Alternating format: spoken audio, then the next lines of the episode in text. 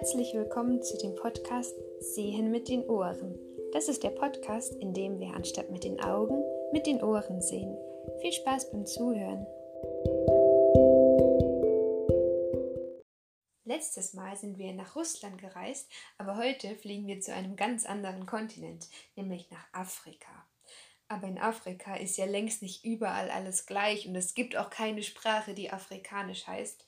Deshalb schauen wir uns auch erstmal nur ein Land genauer an, nämlich Burkina Faso. In Burkina Faso leben weniger Leute als in Deutschland, aber Burkina Faso ist auch viel kleiner. Aber ich glaube, wir müssen jetzt erstmal wieder unseren Koffer packen, das kennst du ja schon. Und was heute wichtig ist, ist Sonnencreme.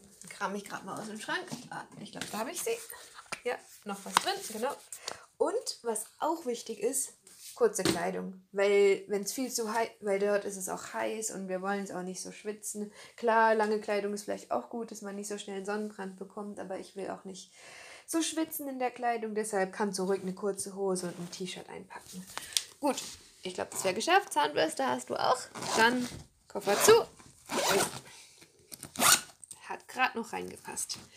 Dann auf geht's zum Flughafen und in Burkina Faso hören wir uns dann wieder, wenn wir angekommen sind.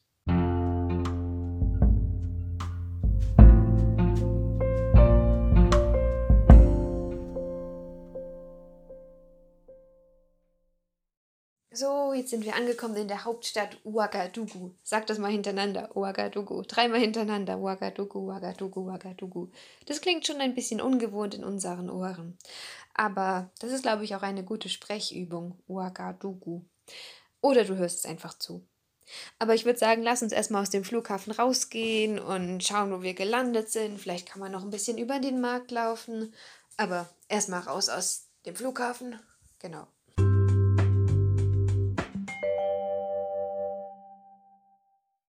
Oh, guck mal, jetzt sind wir ja gerade rausgelaufen aus der Tür vom Flughafen und ah, da hinten müsste eigentlich schon der Markt sein, weil ich habe in meinem schlauen Reiseführer gelesen, dass es hier so einen ganz großen Markt gibt und den nennt man auch Grand Marché.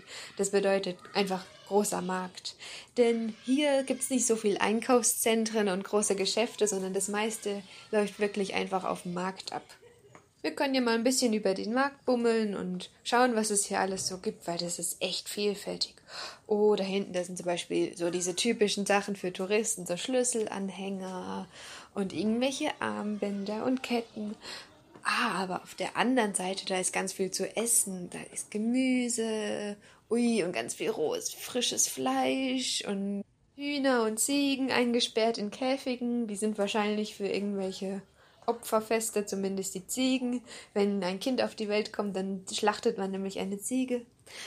Aber sollen wir vielleicht erstmal was essen? Worauf hast du Hunger? Was gibt's denn eigentlich hier? Ich habe gelesen in meinem schlauen Reiseführer, dass das Nationalgericht Riz Gras ist. Also sowas wie Reis mit einer Soße aus Tomaten und Chilis.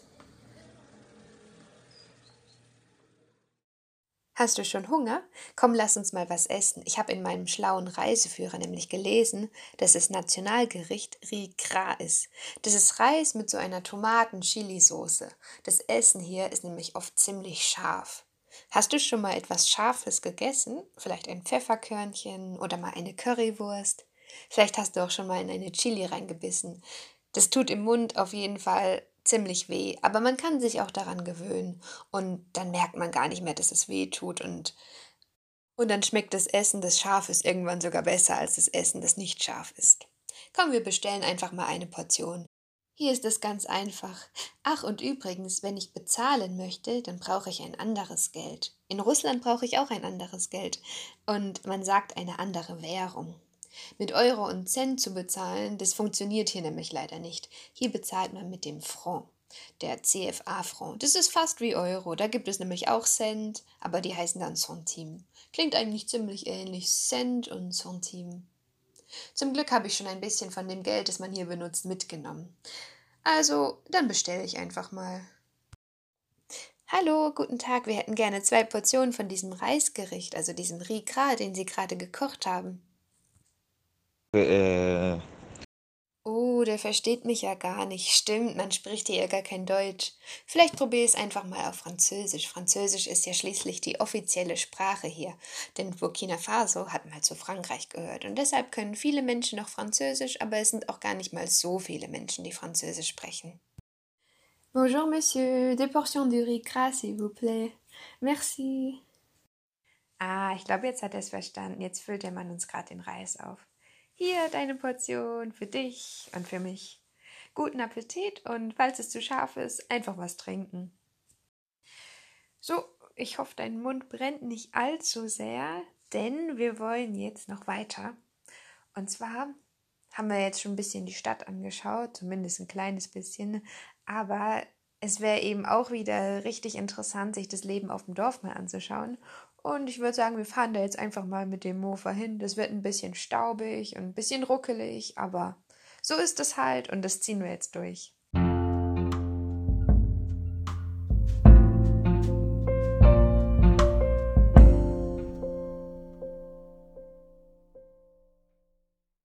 So, nach mehreren Stunden Fahrt sind wir jetzt angekommen und der Boden hier ist richtig staubig, also so ein bisschen sandig auch. Das ist kein fester Boden, das ist kein Stein oder kein Asphalt, sondern wirklich nur Sand und Erde. Deshalb ist die Fahrt auch ein bisschen unbequem, aber nicht schlimm, ist auch okay. Burkina Faso gehört zu den ärmsten Ländern der Welt und in vielen Dörfern gibt es kein fließendes Wasser. Hier in Deutschland also in Deutschland haben wir ja zum Beispiel in der Küche und im Badezimmer Wasserhähne, aber in Burkina Faso gibt es das oft nicht. Die Menschen müssen also weit laufen, um an Trinkwasser heranzukommen. Strom gibt es auch nicht überall. Auf dem Land, also wo wir jetzt gerade hier sind, auf dem Dorf, arbeiten viele Menschen als Bauern und Hirten. Sie kümmern sich dann um die Tiere und passen auf, dass kein Tier wegläuft. Oft sind es Ziegen und Rinder. Wir können ja einfach mal ein bisschen die Straße entlang laufen und vielleicht sehen wir dann doch noch irgendwie was, was interessant ist. Oh, schau mal, ich glaube, da hinten ist eine Schule, aber die sieht schon, die kann man echt nicht vergleichen mit den Schulen, die wir hier in Deutschland sehen. In Deutschland sind es ja große Gebäude, oft mehrere Stockwerke, große Fenster. Und hier, diese Schule sieht eher aus wie so eine kleine Hütte, die ist aus Steinen da gibt es auch eine Tür und ein paar Fenster, aber es ist nur ein Stockwerk. Also man geht rein und ist sofort drinnen. Ein Raum ist dort nur. Und wie ist es denn eigentlich in Burkina Faso mit der Schule? In Burkina Faso, da gibt es auch eine Schulpflicht, aber weniger als die Hälfte der Kinder gehen tatsächlich regelmäßig zur Schule.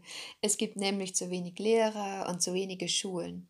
Aber oft dürfen die Kinder auch gar nicht zur Schule gehen, weil sie arbeiten müssen denn dann verdienen die Kinder wenigstens ein bisschen Geld oder helfen zumindest der Familie bei der Arbeit.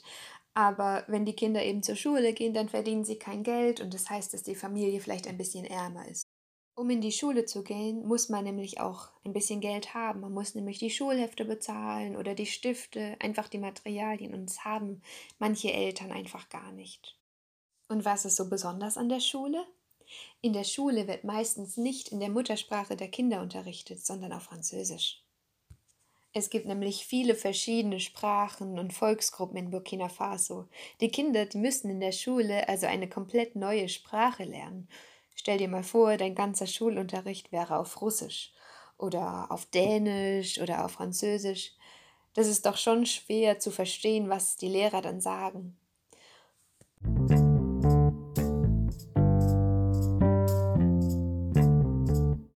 Jetzt sind wir schon wieder etwas länger unterwegs, da müssten wir eigentlich mal wieder etwas essen. Oh, da vorne ist ein Stand am Weg, da kocht jemand etwas. Was ist denn das? Ah, ich glaube, das ist Fufu. Das ist so ein typisches Gericht. Das sieht aus wie so weiße Bällchen und so ein bisschen schleimig vielleicht auch. Und diese Bällchen, die isst man dann mit so Soße. Das isst man auch in anderen afrikanischen Ländern, zum Beispiel auch in Ghana. Aber wie kocht man das jetzt eigentlich? Vielleicht kann uns das der Mann, der dort am Stand sitzt, einfach mal erklären. Hallo, Nyonora, alo ayurologe, saata ramnisho. En kamo kuma yesu kewan ya. En balon nu nu kireren kenangen. Wala boko kirere we boko nyisini na barma na kansara isto amma wala ibokiri nyisi dawi hirwa manwa male ala ebag egora na wango ini en dobo sonno en dobo sere na noma wa kushi bara noma no ala mamuk ma ich porque awan kanani adama aya famu hore no ala maya automano Ah, jetzt weiß ich, wie man Fufu zubereitet. Das hat der Mann gut erklärt. Du hast es bestimmt auch alles verstanden. In meinem Reiseführer steht, dass man, um Fufu zubereiten, Mehl braucht. Mehl und Wasser. Und dieses Mehl, das kommt in einen Topf mit Wasser und dann muss man das Wasser kochen und dann verbindet sich das Mehl mit dem Wasser und dann muss man ganz viel rühren, rühren, rühren und dann hat man so einen weißen, klebrigen Teig, wie so eine Teigkugel. Und diese Teigkugel, die nimmt man dann also das Mehl ist dann ja schon gekocht, die nimmt man dann und dann kann man immer so ein bisschen was abzupfen von dieser Teigkugel und dann in Soße tunken. So isst man das ganz ohne Messer oder Gabel, sondern einfach mit den Händen. Und eine Sache ist wichtig, man darf nicht die linke Hand benutzen, denn die linke Hand, das ist so wie die dreckige Hand, sondern nur die rechte Hand. Dann isst man mit der rechten Hand immer was abzupfen, in die Soße tauchen und essen. So einfach geht's, ganz anders als in Deutschland.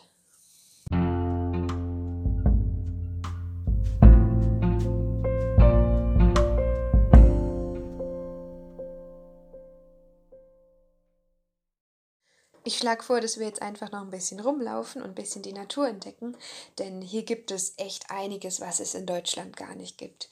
Hier gibt es wilde Tiere, die man sonst nur aus dem Zoo kennt oder Pflanzen, die man nur im Supermarkt bekommt, aber die hier gar nicht wachsen.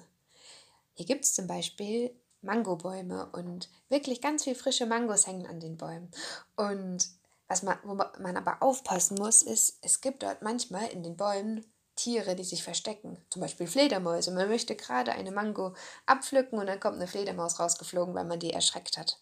Oder es gibt sogar Chamäleons, die dort manchmal rumlaufen. Chamäleons, die können ja ihre Farbe verändern. Aber wovor man am meisten aufpassen muss, das sind Schlangen. Denn manchmal verstecken sich die Schlangen in den Bäumen und es gibt dort auch giftige Schlangen und die können einen auch beißen, dass man wirklich vergiftet wird. Und deshalb, wenn eine Schlange kommt, dann entweder wegrennen oder besser ist einfach sie schlagen mit einem Stock oder mit einem Stein auf den Kopf werfen und dann schnell wegrennen.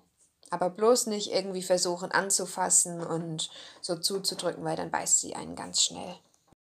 Aber es gibt hier in Burkina Faso natürlich nicht nur Mangos, sondern auch andere Früchte. Viele bauen zum Beispiel auch Trauben, Auberginen, Tomaten an oder auch Okraschoten. Das sind solche Schoten, die sind so grün und ich würde sagen, die sehen so ein bisschen aus wie grüne Peperoni, aber die Form und die Oberfläche, die fühlt sich ganz anders an. Und diese Schoten, die schneidet man ganz klein und dann tut man sie in die Suppe oder in die Soße und dann wird die Soße so schön sämig, cremig.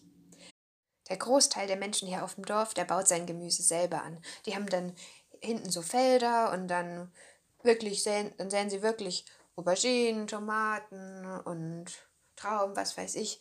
Es machen sie alles selber, alles von Hand, manchmal mit Tieren, aber nur mit wenig Maschinen. Das ist wirklich richtige Handarbeit und das ist auch anstrengend und alle helfen mit. Die Mütter helfen mit, die Väter helfen mit und wenn die Kinder schon ein bisschen groß genug sind, wenn sie vielleicht schon sechs, sieben Jahre alt sind, dann helfen die auch mit und manchmal müssen die aber auch aufpassen auf die jüngeren Geschwister, während die Eltern und die anderen Geschwister arbeiten.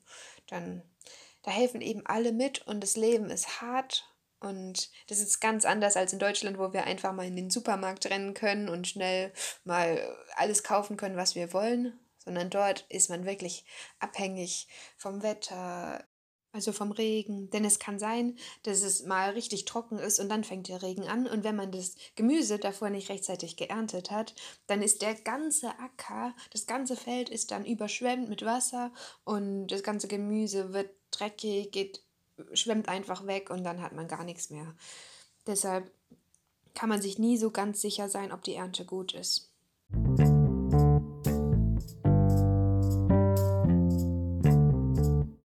Und wie wohnen die Menschen eigentlich in Burkina Faso? Viele Menschen denken, dass in Afrika alle Leute in so Hütten wohnen, Hütten aus Lehm, also solche Erd- und Matschhütten. Aber das stimmt gar nicht. Denn es gibt auch viele Großstädte und gerade in den Städten in Burkina Faso, Ouagadougou, der Hauptstadt oder den anderen großen Städten, da wohnen die Menschen alle auch in normalen Häusern. Aber das ist natürlich nicht nur so. Und es gibt wirklich auch viele Menschen gerade in den Dörfern, die in solchen Lehmhütten wohnen. Das sind dann Hütten, die sind aus Erde und aus Stein gebaut und oben ist ein Dach, das besteht aus so verschiedenen Pflanzen wie so Stroh. Und jede Familie hat mehrere Hütten. Die Frauen, die schlafen in einer Hütte mit den Kindern und die Väter, die haben eine eigene Hütte und wenn die Jungs groß genug sind, dann müssen die Jungs auch beim Vater schlafen. Und eine Sache noch.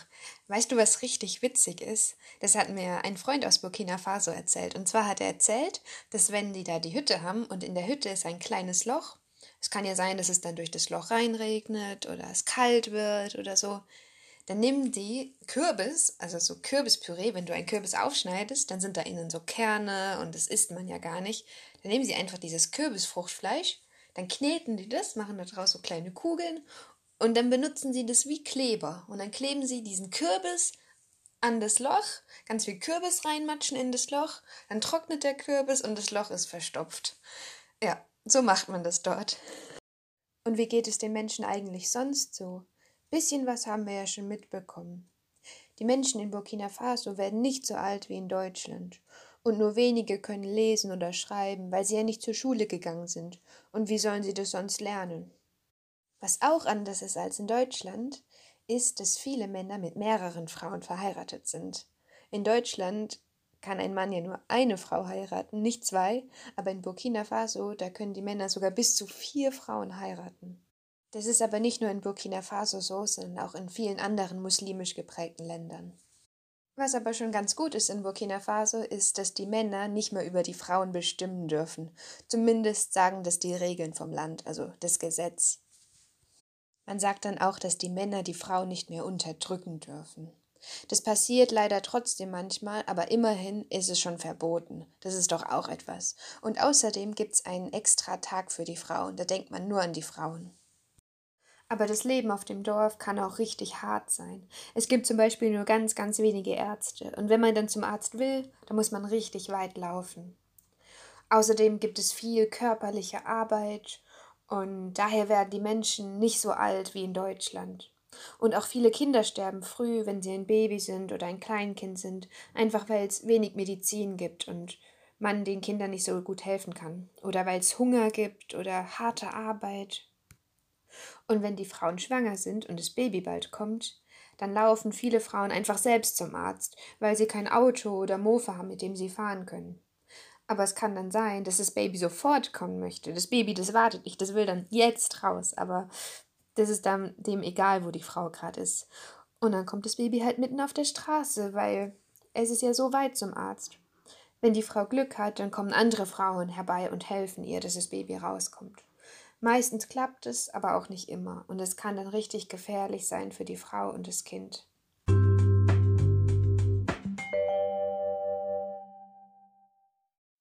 Jetzt ist der Tag schon bald vorbei. Wir haben so viel gesehen und erlebt. Wir haben uns den großen Markt angeschaut. Wir haben das Nationalgericht gegessen, diesen Rikra. Dann sind wir in ein Dorf gefahren, haben etwas über die Schule gelernt, Fufu gekauft. Und natürlich haben wir auch viele Pflanzen gesehen. Ich bin schon irgendwie wieder froh, wenn ich in Deutschland bin. Dort gibt es Schulen für jedes Kind, dort gibt es überall Strom und Wasser, nur wenig Hunger, es gibt auch mehr Ärzte. Deshalb gibt es sogar Menschen, die aus ihrem Land, also aus Burkina Faso, weglaufen und eine lange gefährliche Reise machen, um woanders besser leben zu können, zum Beispiel eben hier in Deutschland. Da kann man eben auch echt mal dankbar dafür sein, für das, was man hat. Also, die Folge ist jetzt zu Ende. Es gibt noch ein kleines Lied und ich wünsche dir noch einen schönen Tag. Bis dann.